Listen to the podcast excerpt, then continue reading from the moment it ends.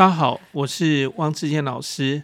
那我们今天要来讨论的是动机跟价值，其实就是价值观的部分，跟我们起心动念的部分。那我们今天要先做一个简单的一个绪论，来跟我们讨论这件事情。那这个绪论我们要从哪里谈起呢？我们要从花、鲜花来谈起。你会买花送给你的另一半吗？你会觉得这个花有什么样特别的意义吗？如果我们从生物的角度来说，花它不过就是一个很鲜艳的一个植物的一个构造物，然后它为了要吸引传播的媒介，包括了像是蝴蝶或者是鸟类或者是其他的，然后来设法帮他传递花粉，所以他用一个很鲜艳的一个方式来去吸引这些昆虫或者是动物。你这样讲起来好像没什么意思，对不对？我们其实比较会想讲的是说，花它代表的是一种爱意。代表的是一种我对它永远不变的爱。花为什么会有这样的意思呢？那我可不可以在路边摘一棵草来代替呢？这就不浪漫了，对不对？我们送人家一束花是很浪漫，对不对？可是我们不会送人家一束草。我们如果来谈，就是这种，就是人们我们赋予它的意义的时候。我们就可以很简单的来讲一个例子，你有没有听过这个标语？钻石恒久远，一颗永流传。那它的英文是 A diamond is forever。这是 Deber 公司它的一个注册商标，也是它的广告标语。这一句话其实深深的打动了很多的人的心。很多女性的消费者，她都向往能够收到这种钻石的礼物，也很希望能够戴上这些令人称羡的一个钻石。很多男的消费者，男性消费者也会以送出这种钻石礼物来象征自己最大的爱意。对很多人来说，这种昂贵的钻石，它代表很多意义。那我们就要从这点来谈起了。如果从保值的角度来看，钻石可以保值，也有增值的空间。可是，其实如果要从保值的角度来说，它不如债券来的安全；如果从增值的角度来说，它可能不如股票的一个投资报酬率。所以呢，你求婚的时候，你要买一个钻石来当求婚戒指，还是买一张台积电？哎，大家突然眼睛一亮。台积电不错哎，对不对？我们送一个一张台积电的股票，当做一个求婚的礼物好了。定情物就是一个台积电股票，这听来其实真的很好笑。我们也不会真的这样做。虽然钻石它的增值空间不如股票，虽然钻石的保值能力不如债券，可是。我们还是会买钻石当做一个我们的定情物。如果我们从化学的角度来说，钻石不过就是一个纯碳呐，它是宇宙间哦最常见的化学元素之之一。如果从化学成分来说，钻石跟制造铅笔笔芯的那个石墨成分很类似，只不过钻石的硬度非常高。那钻石可能经过一些非常高温，可能有摄氏一千度，非常高压，可能在地底下的一百公里深处的环境下面所去压制形成的。那再经过一个火山爆发的方式，把这个地底下很深的一个纯碳的结构物，借由喷发带到了地表。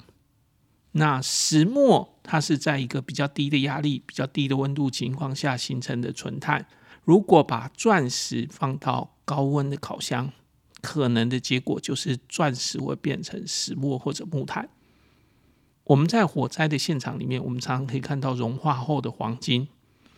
这些融化后的黄金我们可以继续的使用。可是我们找不到钻石，因为钻石如果经过大火，它最后会变成了石墨或者是木炭。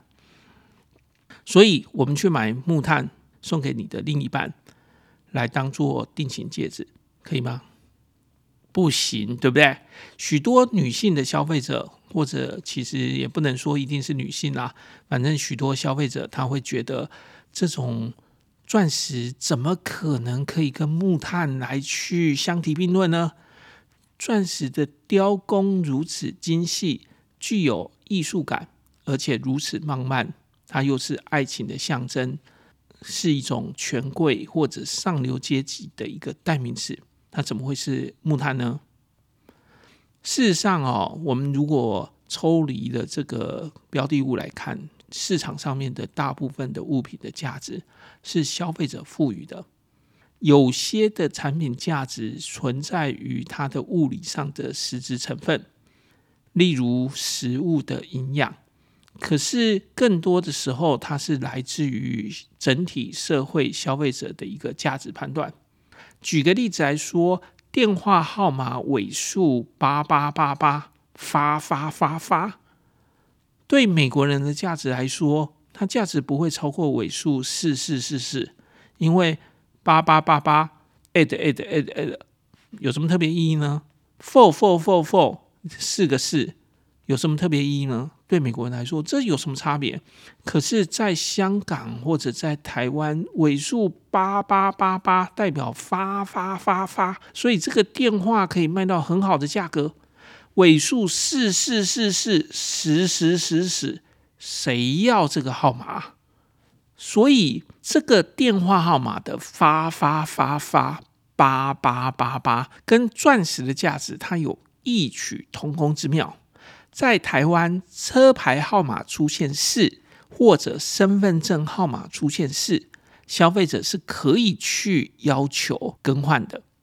在很多的饭店或者私人的医院，它没有四楼、一楼、二楼、三楼、五楼，四楼不见了，为什么？因为消费者不喜欢。呃，身为消费者，你你可以挑战这个社会的价值，可以在结婚的时候不买金饰或者钻戒，可是你必须要说服你的另一半，而且不止说服你的另一半，还要说服你的父母，还要说服你另外一半的岳父母，而且还要让你的婚礼与会来宾知道你不是买不起金饰，不是买不起钻石。而只是不想买成分只是纯碳的钻石，不是不想买黄金，而是你想要把钱花在更有价值的身上。你要说服的人很多，很多时候消费者想一想，要说服这么多人，我干脆还是买个钻石，买个金饰，这样我就不必说服他们了。也就是说，东西的价值是消费者所赋予的，因为有了某些价值。会引发消费者的动机，进而决定这样的一个消费行为。钻石被认定为是一个高价值的、有爱情成分的、时尚的、高贵的、上流阶级的，所以消费者在需要表达爱意的时候，会购买钻石来表现自己的高贵品味，这就形成了钻石购买的动机。有人会告诉你说，其实成分相同的人工钻石，或者是合成钻石，以前我们叫它叫做苏联钻啊，好，因为我们就想象这些东西一定只有苏联才做得到，苏联是高科技嘛，哈。不过这个是一个很奇怪的一个想法。当然，苏联是能做出苏联钻的，没错，但其实不一定要苏联，很多地方也可以做出苏联钻。这种人工钻石，它也具有跟天然开采钻石一样的特性。而且随着技术的进步，这种天然开采钻石跟人工合成钻石之间的差距越来越小了。二零一八年，美国联邦贸易委员会甚至于认为哦，人工合成钻石也是钻石的一种，所以你不可以在商业行销里面用“合成”一词来制造对手的合成钻石不是真钻石的印象。也就是说，钻石。你可以说有一种叫做人工钻石，有一种叫做天然钻石，但你不能跟人家讲说人工钻石不是真的钻石，人工钻石也是钻石，只是它是人工钻石。哦，有点绕口，就是跟你讲说，钻石就是钻石啦。钻石分成两种，一种叫做合成钻石，一种叫做天然钻石。天然钻石跟人成合成钻石只是它的一个生产方式不一样而已。合成钻石是用实验室或者工厂里面去用人工的方式去合成的钻石，它在性质上面跟天然钻石不一定有差异。还有一种被称为莫桑石或者是摩星石的人造矿石，这个人造矿石就真的不是钻石了，因为它的化学成分不同，它的主要化学成分叫做碳化系。自然界里面很少有碳化矽，但不是没有。自然界只有在一些陨石上面可以发现这种碳化矽的化合物，叫做莫桑石。可是这种莫桑石可以用工业化的生产，它的硬度略低于钻石，但是折射率略高于钻石，色散也较佳。它非常适合作为闪耀夺目的戒饰首饰。可是它的价格却低于天然钻石。你说，可是它的硬度低于钻石，但我问你，对消费者来说，我要硬度干什么？我要硬度干什么？因为我不会拿我的钻石拿去跟别的比硬啊，没有人会这样做嘛，对不对？我们钻石，我们最多就是远远的看着它，或者静静的看着它，它的光彩夺目，光色的折射让它有很漂亮的一个闪耀夺目的感觉，对不对？那这时候莫桑石胜过钻石，哎，那我们要买莫桑石还是买钻石？我们要理解这件事情，真正的重点不在于。莫桑石有没有比钻石还好？真正的重点不在于人工钻石有没有胜过天然钻石，真正的重点在于消费者是否认为人工合成钻石跟天然开采钻石是相同的？消费者是否认为比钻石还要耀眼的莫桑石适合拿来作为定情物？如果大家都觉得天然开采的钻石、人工合成钻石跟莫桑石这三个东西价值是相同的，那它们的价值就会一致。如果他们认为这三个是不同的，而天然开采的钻石它的价值比较大，那这时候天然开采的钻石它就有比较高的价值。所以，如果有人告诉你说人工钻石也跟天然开采钻石一样，所以人工钻石将来的发展性一定会比天然开采钻石还要高的，那我们就要问你了，他可能没有理解一件事情，就是一个产品的价值是消费者所赋予的，而不是它天然的一个物理成分所造成的。社会上的消费者如果认为人工合成钻石跟天然开采钻石相同，那他们两个的价值就会相同。如果他们认为这是两个不同的东西，那他们就会有不同的价值。所以呢，蓝宝石、红宝石哪一个比较好？玉器、琥珀、石英、翡翠哪一个比较有价值？这些都是同样的道理呀。你不能去讲说那翡翠要干什么？你不能去讲说那琥珀要干什么？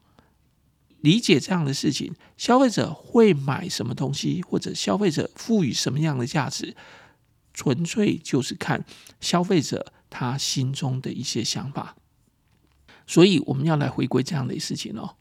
钻石的价值到底是什么？钻石的价值在于消费者所赋予它的意义，而不在于。它真正的一个化学的成分。好了，这是我们今天的内容。详细的讨论，我们就会在以后的讲次来继续跟大家分享。